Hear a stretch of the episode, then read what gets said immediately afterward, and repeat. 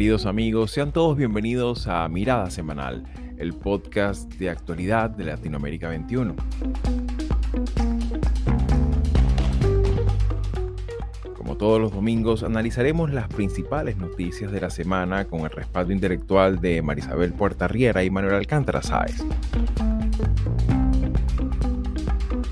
Con respecto a China, ustedes saben cuál ha sido la posición de, de Uruguay.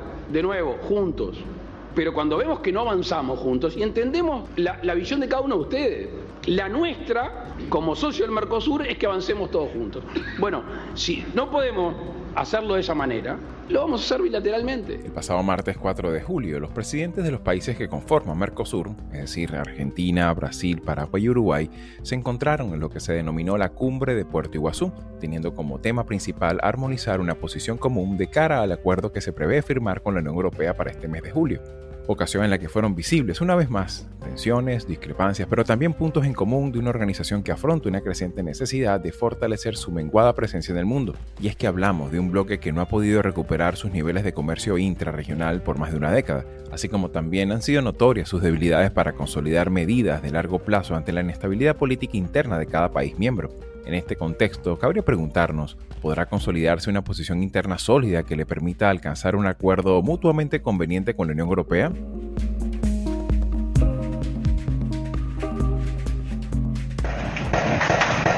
Dejaron que mataran a mi hermano. Yo me subí a mi casa cuando escuché la balacera. Me subí para gritarles que fueron a ayudarles. Ni una patrulla. Por otra parte, en esta semana destaca también la noticia del asesinato de Hipólito Mora, uno de los fundadores del movimiento de autodefensa rural que por más de una década ha operado como una fuerza de contención al crimen organizado en el estado de Michoacán, México, una agrupación que irrumpe ante la inacción del Estado mexicano en términos de seguridad, pero también ante la expansión de distintos grupos delictivos en los últimos años. Autodefensas que, además de ser promovidas en el pasado reciente por autoridades civiles, fueron también corrompidas por estas bandas armadas que aseguraban atacar, de acuerdo a lo que recientemente se ha podido confirmar. El mismo Mora buscó incursionar en política y muchos de sus compañeros de armas han seguido colaborando con estas bandas armadas, lo cual, lejos de convertirse en una solución, terminó complejizando aún más la situación de seguridad en estos extensos territorios del norte de México. En este contexto, ¿estamos acaso ante el fin de las autodefensas rurales o más bien esto terminará desencadenando el resurgimiento de nuevos protagonistas en este complejo esquema de violencia?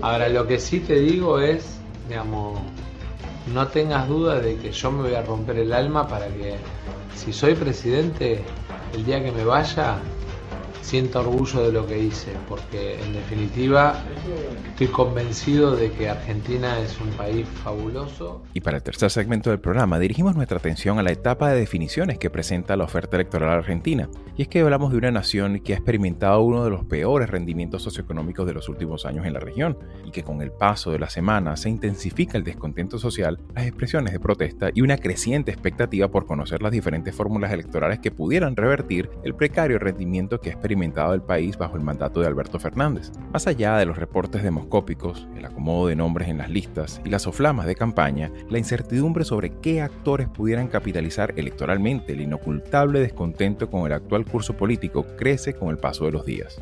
Por una parte, vemos a un oficialismo que busca desesperadamente renovar su imagen, incluso cambiando el nombre de su coalición ahora llamada Unión por la Patria, mientras que, por otro lado, Juntos por el Cambio, La Libertad Avanza y el Frente de Izquierdas buscan maneras de movilizar el creciente segmento de opositores y descontentos del electorado argentino. Ante estas circunstancias y a las puertas de las primarias abiertas, simultáneas y obligatorias, las conocidas pasos, nos preguntamos, ¿será el 2023 un año de cambio profundo en la conducción política del gobierno?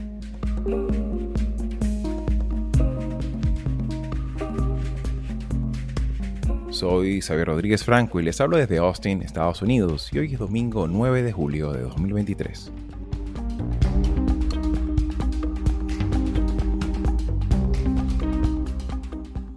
Y bien amigos, sean todos una vez más bienvenidos a Mirada Semanal y en esta ocasión vamos a hacer revisión de lo ocurrido esta semana en América Latina. Inevitablemente tenemos que empezar nuestra apreciación sobre el encuentro que hubo específicamente en el puerto mm, de Iguazú, un lugar espectacular, unos, parajes impresionantes sobre las fronteras eh, que, que, comparten Argentina y Brasil y el Paraguay, y particularmente fue el escenario donde se encontraron los líderes de Argentina, Brasil, eh, Paraguay y Uruguay, así como también la representación de, Bolivia, que sigue en, su, en ese larguísimo proceso de, de adhesión que todavía sigue, sigue en ciernes y que de alguna manera pues eh, sirvió como escenario para este encuentro que además de la foto y, el aspecto encantador del lugar, ciertamente también revelaba un poco los desencuentros, había ciertamente aspectos que se tocaron allí sobre eh, dificultades para llegar a, puntos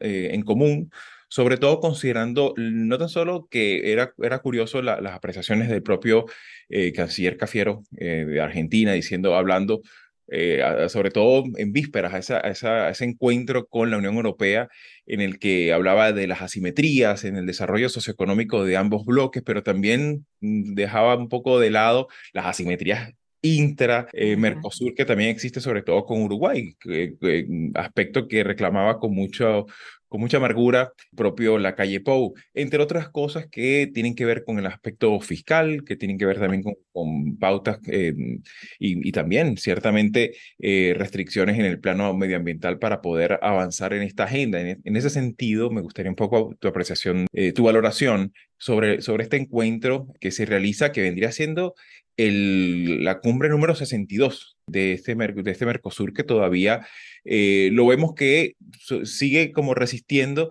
a, los embates que ha tenido que padecer la región en los últimos años y que, bueno, todavía sigue aferrándose a esa, a esa esperanza de poder ser un, un, agente de desarrollo colectivo en el sur de América. ¿Cómo ves tú esto, Manolo, sobre todo en vísperas a este, a este encuentro con la Unión Europea?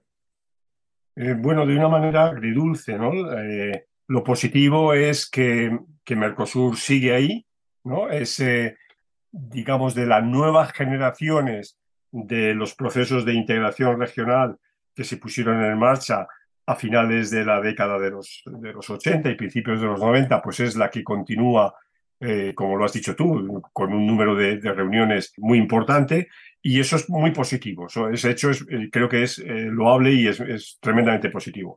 Y menos favorable, menos positivo, pues porque mm, se avanza poco, ¿no? Se avanza poco y, y se encalla en cuestiones que, eh, que, son, por supuesto, que son importantes, ¿no? Eh, eh, la cuestión de las relaciones con la Unión Europea, la cuestión de las relaciones con, con China, de este proceso de integración regional, pues son, son importantes, pero también hay una lógica interna que debería funcionar mejor. Y eso es lo que creo que, que hemos visto ¿no? y que ha traducido a la opinión pública en, en la reunión de, de, esta, de esta semana. Luis Lacalle Pou, el presidente de, Uruguay, ha salido como el, el malvado mm, del grupo el comunicado final, que, que, solo firmaron todos Argentina, Brasil y Paraguay, y él firmó un comunicado en solitario eh, hablando de dos cosas, ¿no? De que, bueno, de que hay que modernizar el bloque en primer lugar y hay que revisar los instrumentos de inserción internacional en segundo lugar. ¿no? Bueno, lo primero, nada les impide eh,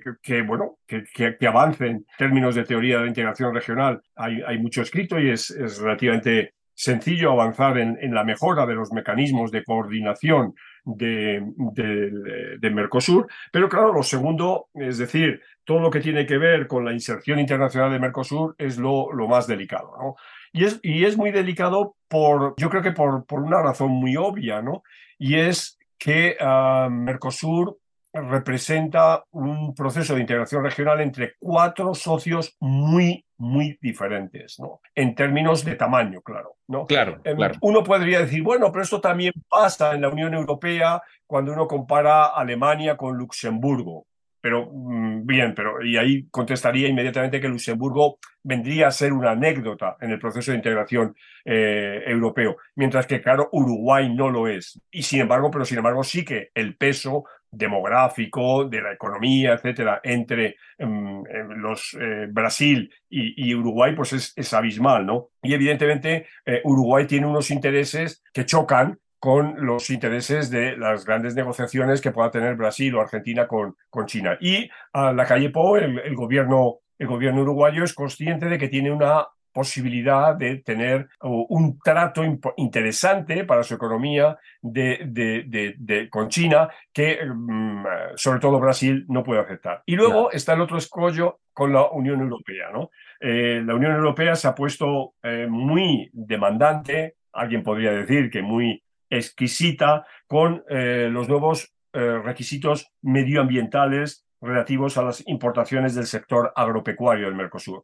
Y esto hace que tengamos un proceso negociación Unión Europea, Mercosur, Mercosur, Unión Europea, que lleva paralizado más de 20 años, ¿no? Por una u otra cuestión. Y ahora resulta que la, nueva cuestión desde la perspectiva de Bruselas eh, son eh, estos requisitos medioambientales. Claro. Yo creo que eh, el momento, y con esto termino, el momento que viví ahora mismo las relaciones entre la región eh, América Latina y, Europa, es un momento dulce, ¿no? Y que eh, ya lo hemos hablado en otros momentos, el, inicio de la presidencia de, eh, de, España, de uno de los organismos ¿no? que tiene la Unión Europea a lo largo de este semestre y sobre todo la cumbre que va a tener lugar en Bruselas, pues yo creo que pueden facilitar algunas de estas cuestiones. Siento, y es la nota, repito, pesimista, que haya habido este desencuentro entre sobre todo los cuatro, los cuatro presidentes de, de los cuatro países que componen, que componen Mercosur.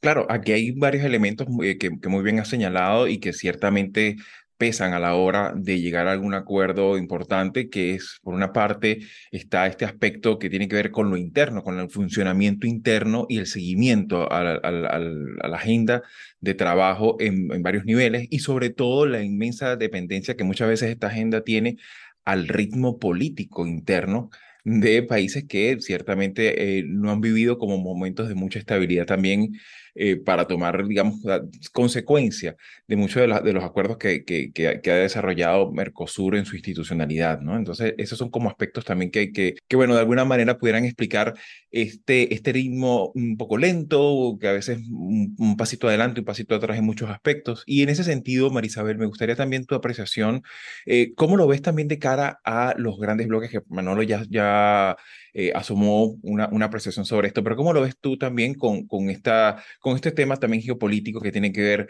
eh, con China, con otros actores, bueno, con la India, con actores también que, que vienen siendo eh, factores importantes en, en, el comercio mundial? Este, este, acercamiento con la Unión Europea, ¿cómo, ¿cómo, ves tú Mercosur en este, en este papel geopolítico de 2023? Yo diría, para, para continuar lo que, lo que Manolo está planteando, yo diría que hay una clara uh, distinción eh, y esa es no la ruptura, pero sí el contraste tremendo entre la posición de, sobre todo Argentina y Brasil en este momento y lo que plantea Paraguay y Uruguay. Hay, hay como dos visiones, ¿no? Dentro de, ese, dentro de ese bloque. Y no es solamente la necesidad de acelerar estos mm, acuerdos, tratados, convenios para que se termine de, de, definir, porque creo que una de las críticas más eh, sobresalientes es no solamente por un lado lo, eh, lo que dice Lula acerca del proteccionismo de, de, la Unión Europea, también es lo que creo que fue el mismo la calle el que criticó que la lentitud con la que se está, eh, se, se, viene trabajando el tema y, que no hay ningún avance. Y, y, a mí me dio la impresión,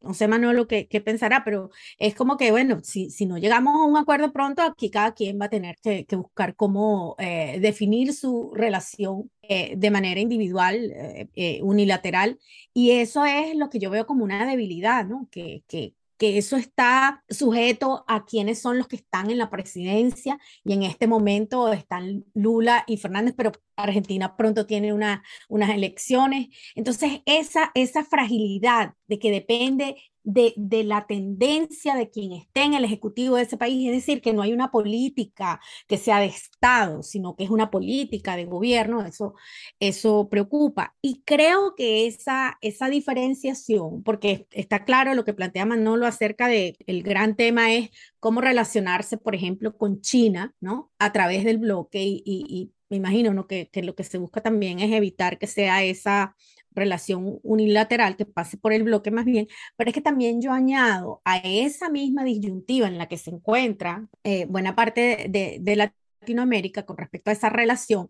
y a la influencia china, no solamente en la economía, sino propiamente en la política, es la misma postura de los actores de Mercosur con respecto a los países que están sufriendo retroceso democrático.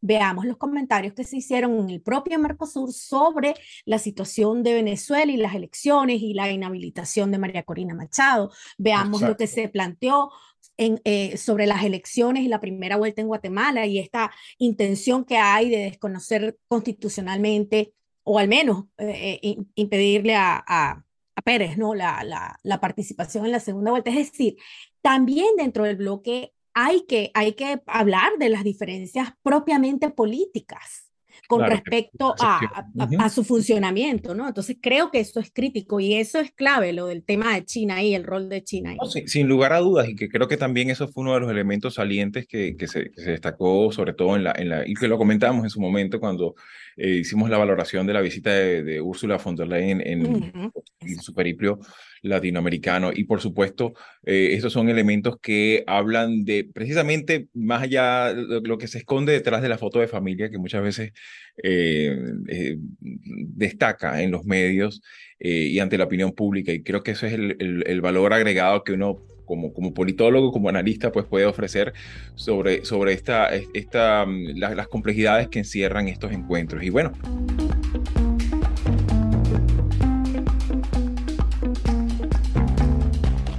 Eh, para seguir adelantando en nuestro programa, para el segundo bloque, tenemos que valorar también lo ocurrido esta semana en México y es básicamente, se, se, conoció pues el, el, brutal asesinato este, este, pasado jueves de Hipólito Mora, quien fue eh, para algunos un justiciero, para otros fue eh, una, una una alegoría de la, la, imposibilidad estatal mexicana de controlar, digamos, el, el, alcance que tiene el crimen organizado en general, eh, sobre todo en el norte de México. Polito Mora, para los que no están familiarizados, fue uno de los fundadores de, los, de las autodefensas. Curioso porque incluso la misma biografía de él habla de un de, de, la imagen tradicional apareciera no resuelta de esta revolución agraria que sigue en ciernes. Eh, viviendo episodios muy amargos en nuestra América Latina y es precisamente cuando se, trata se, trata de, de, un hacendado, de, de, una granja de limones, que bueno, se veía, veía afectado su, su, su sus operaciones y sus actividades comerciales por el, principalmente grupos de narcotraficantes, eh, que, que, sobre todo ubicados en la zona de Michoacán, que obviamente como a, como a él, como a tantas personas, pues le, le, les ha condicionado la vida en todo, en todo el más amplio sentido de la palabra. Creo que esto también abre una evaluación necesaria. Obviamente, poco después salió a manifestarse el propio López Obrador sobre el incidente.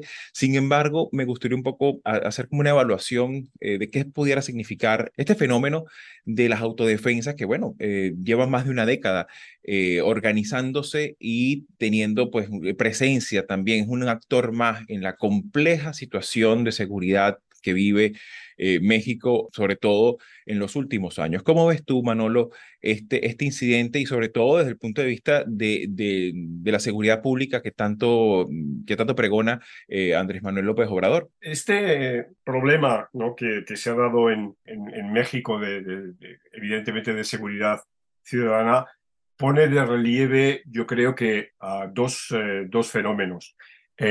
Uno es uh, que es absolutamente generalizable a otros países de la región y que mm, ya creo que lo hemos repetido con estos mismos términos en otro, en otro momento, es a la debilidad o si incluso diría la ausencia de Estado de Derecho. ¿no? Es decir, cuando el monopolio de la violencia legítima deja de pertenecer a un Estado que tiene a, su vez una serie de controles eh, mediante mecanismos de supervisión y de uh, seguimiento de lo que hace el propio Estado, ¿no? Mecanismos, por supuesto, eh, judiciales, democráticos y demás, eh, pasan estas cosas, ¿no? Y la segunda cuestión tiene que ver con el incremento de la inseguridad en América Latina de manera, yo diría, exponencial en los últimos eh, 20 años, 20, 25 años.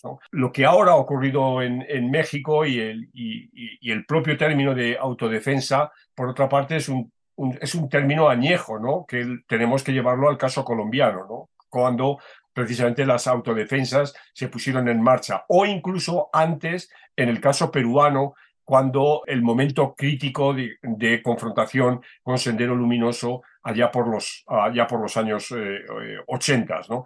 Entonces, ya digo, yo, lo, que, lo, que, lo que planteo es eh, que debemos verlo desde esta perspectiva, ¿no? y que es una perspectiva muy seria porque no, no afecta. Eh, sí, ahora hablamos del caso de México, pero no solo el caso de México. ¿no? Y en cuanto a la, política eh, mexicana en concreto, bueno, yo creo que es eh, un fracaso de eh, Manuel López Obrador. Las estadísticas están ahí. Por supuesto que hubo momentos peores en la historia reciente de, de México y un gran responsable es el expresidente Calderón, pero es algo que durante eh, este periodo, este sexenio, los cinco años, que, eh, casi cinco años que lleva Andrés Manuel López Obrador en la presidencia, no ha sabido, eh, no ha sabido confrontar. Y hoy nos encontramos en, esta situación de un, personaje, de un hombre que de alguna manera había querido incorporarse a la política a través del partido Encuentro Solidario y que finalmente, bueno, pues fue, eh, fue liquidado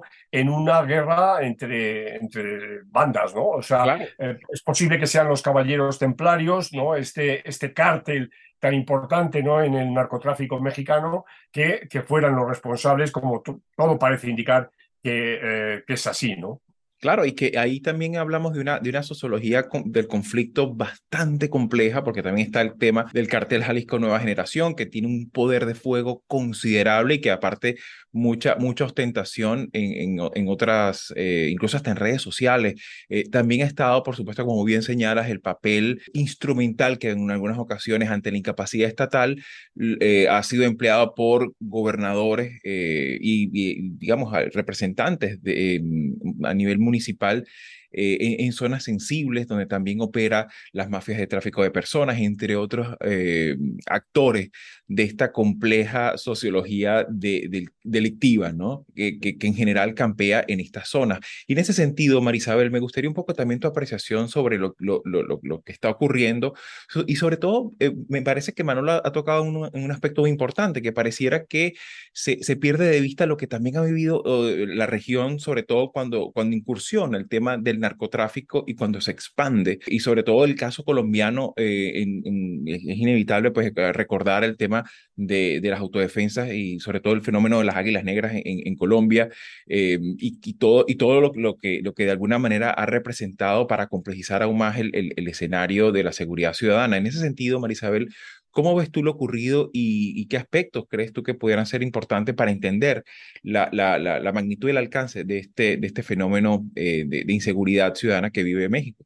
A mí me, me parece, y en eso coincido con Manolo, a mí me parece que el tema es cómo en Latinoamérica la ausencia de Estado, la debilidad o complicidad de los cuerpos de seguridad en, en, en cuanto a, digamos, aquí hay eh, crimen organizado, narcotráfico. Entonces, eh, por un lado, lo que se habla en este caso es que hay una cierta complicidad, pero también hay una debilidad estructural de los cuerpos de seguridad.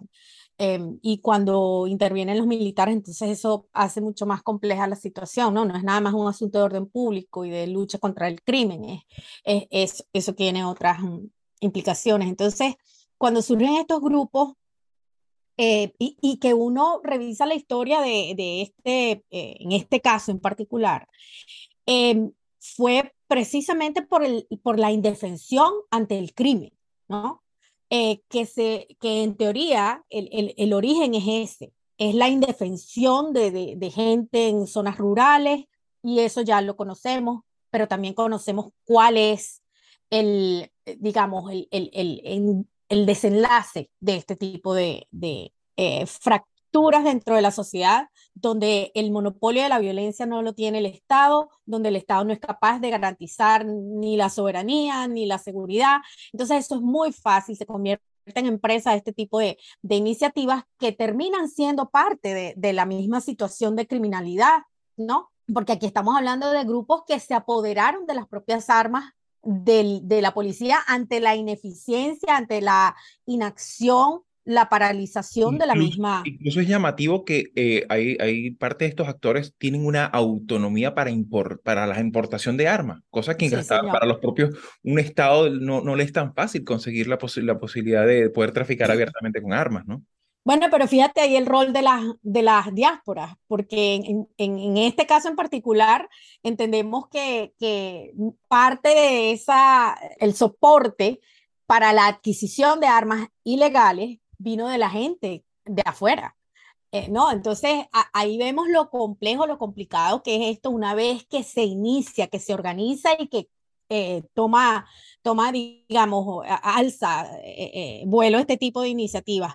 Pero yo lo que quiero destacar es fundamentalmente la ausencia del Estado, en eso coincido con Manolo, hay un problema grave de institucionalidad y eso lo estamos viendo no solamente con el caso de las autodefensas, el mismo, la misma víctima en una carta que dejó, eh, decía que él sabía que se iba a hacer su fin, ¿no? Están claros de, de, cuál es el, el tablero en, en, el caso de la, de la violencia, del conflicto, pero ahí lo que me parece que está ausente es el Estado, y no está el Estado en ningún momento, y eso lo estamos viendo en eh, eh, el tema de, de la eliminación de periodistas que cubren la fuente, digamos, de, de todo lo que es el narcotráfico. Eso, Es decir, en México hay una situación tremenda de, de completa desafección eh, institucional y es por la, eh, por la misma ausencia del Estado. no hay Estado de Derecho. Exacto, y creo que también ciertamente como señalaba Manolo, este es un tema que obviamente eh, es achacable al, al, gobierno de, de, López Obrador, pero también tiene antecedentes que no se pueden, y que ha habido un comportamiento errático sobre eh, cómo, cómo actuar frente a esta, a esta sociología del conflicto tan, tan, tan compleja y que bueno, que tan frescas todavía en la memoria la, la, la, imagen, pues cuando el propio Alfredo Castillo, quien fue en su momento secretario de, de, de Seguridad, de en Michoacán entregándole armas a, las autodefensas. Está la, la, famosa imagen entregándole a, alias Papapitufo, que es como se le llamaba a Etanislao Beltrán, alias que eh, Etanislao Beltrán, que fue uno también de, otro, de los fundadores y compañero de armas de, de Hipólito Mora. Entonces, es, este tipo de cosas, pues obviamente hablan de que no hay una, una clara perspectiva de Estado sobre un tema tan complejo y que tiene tantas variables y tanto alcance en, lo geográfico, una, ciertamente en un territorio tan extenso como el norte de México. En ese sentido, pues por supuesto, eh, cabe hacer la, mención, yo recuerdo una, una entrevista que, que, que, hicimos en la conversación, el programa previo a, Mirada Semanal, en que, que, hablamos sobre esta complejidad y sobre muchas veces la, dificultad que tiene el Estado mexicano para afrontar un tema que a veces no sabe si, si militarizándolo o descentralizándolo puede eh, afrontar algo tan complejo como la violencia generalizada que vive, eh, sobre todo en las zonas más rurales del país. Y por supuesto, este tema eh, seguramente va a seguir dando que hablar, sobre todo porque estamos hablando de una dinámica electoral que todavía sigue su curso.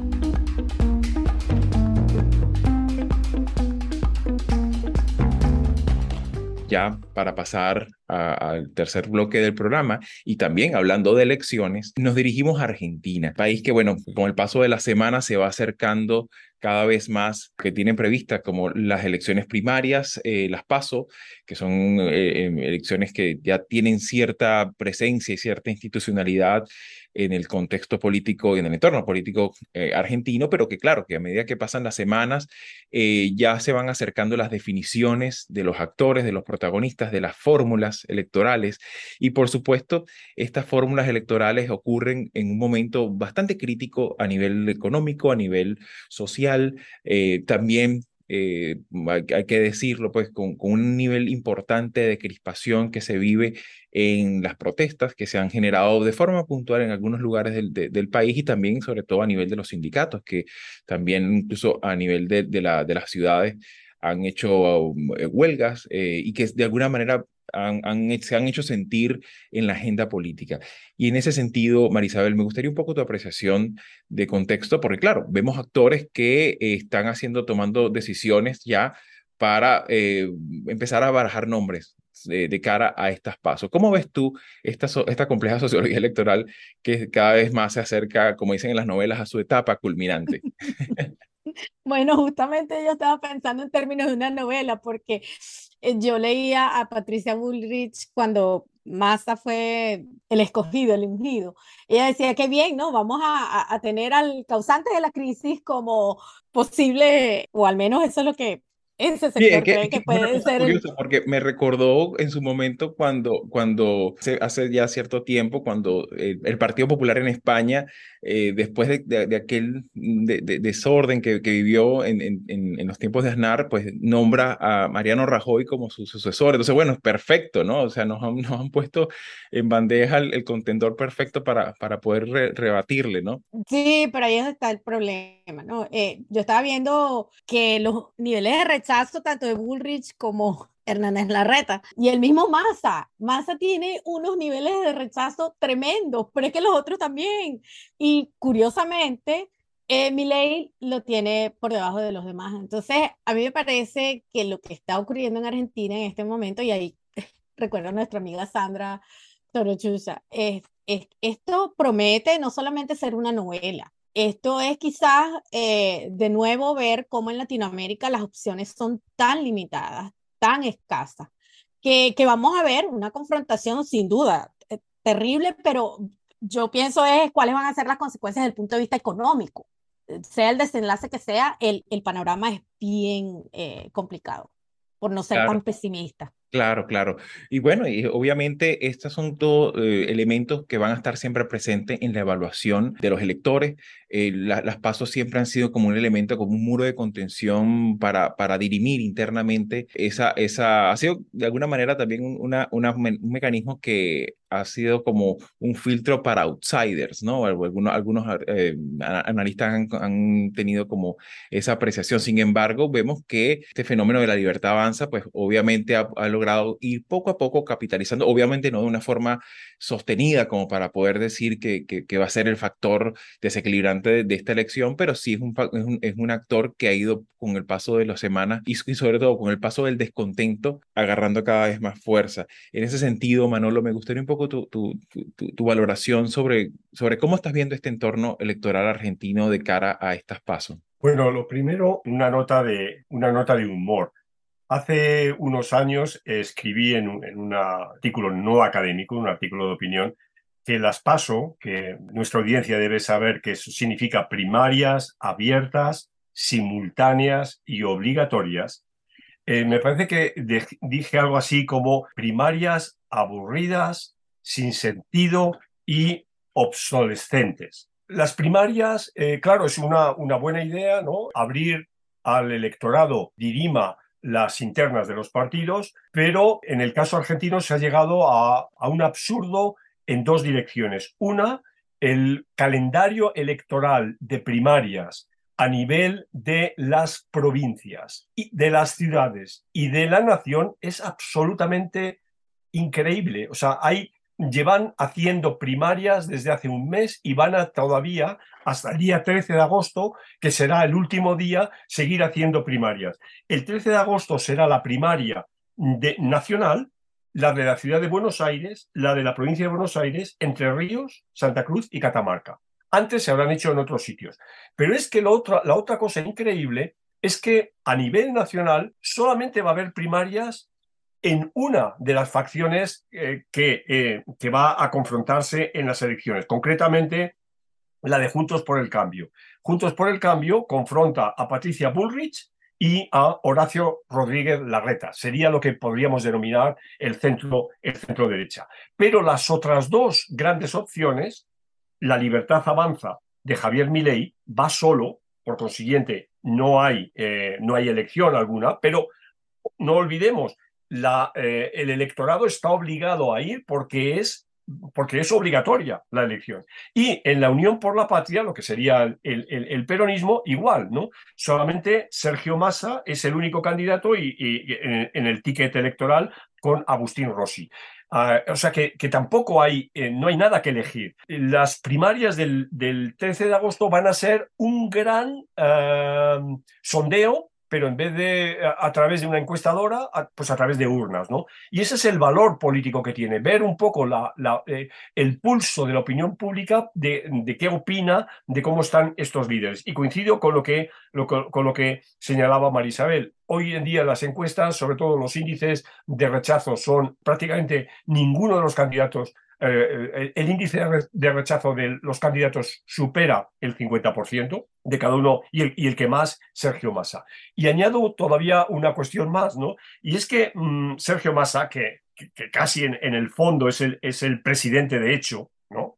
Es, casi es un presidente de hecho que está buscando la, la, la reelección y que es el actual mm, ministro de Economía, fue elegido eh, en una habitación con Cristina Fernández como candidato cuando se daba por hecho que Daniel Scioli y Eduardo de Pedro, Guado de Pedro, eran los que tenían, era el, el, el, ticket que tenía más fuerza. Y sin embargo, en este caso, pues eh, al final Sergio Massa salió eh, vencedor de esa, ya digo, de esa especie de Sanedrín y ahora Guado de Pedro va a ser el jefe de, de, campaña.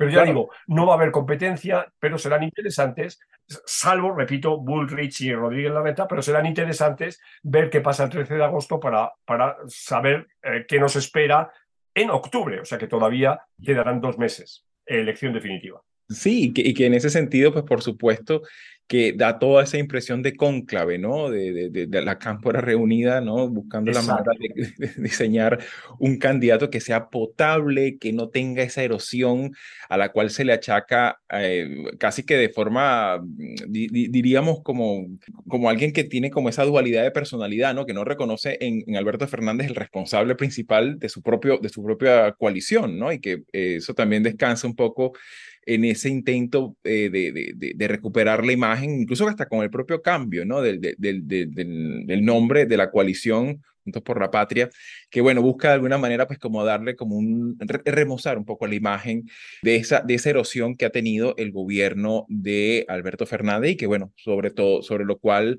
evidentemente pues, todo avisora que va a ser una, una dinámica eh, y una sociología electoral bastante, bastante movida para las próximas semanas y sobre la cual evidentemente vamos a tener que volver, porque bueno, eh, ya empezamos como que entra además de las definiciones, entra en la época en la que muchas veces saltan escándalos de, corrupción, saltan escándalos eh, a veces hasta de la vida personal de, de las figuras que, que, participan en ella, eh, de modo que, bueno, pues muy probablemente vamos a volver sobre este tema en, próximas ediciones de Mirada Semanal. Así que, bueno, mis queridos, muchísimas gracias por estar allí, por escucharnos y también por, por, acompañarnos con sus apreciaciones. Así que, bueno, será con, mucho gusto estaremos presentes en Mirada Semanal la próxima semana. Gracias, buenas Hasta la próxima. Los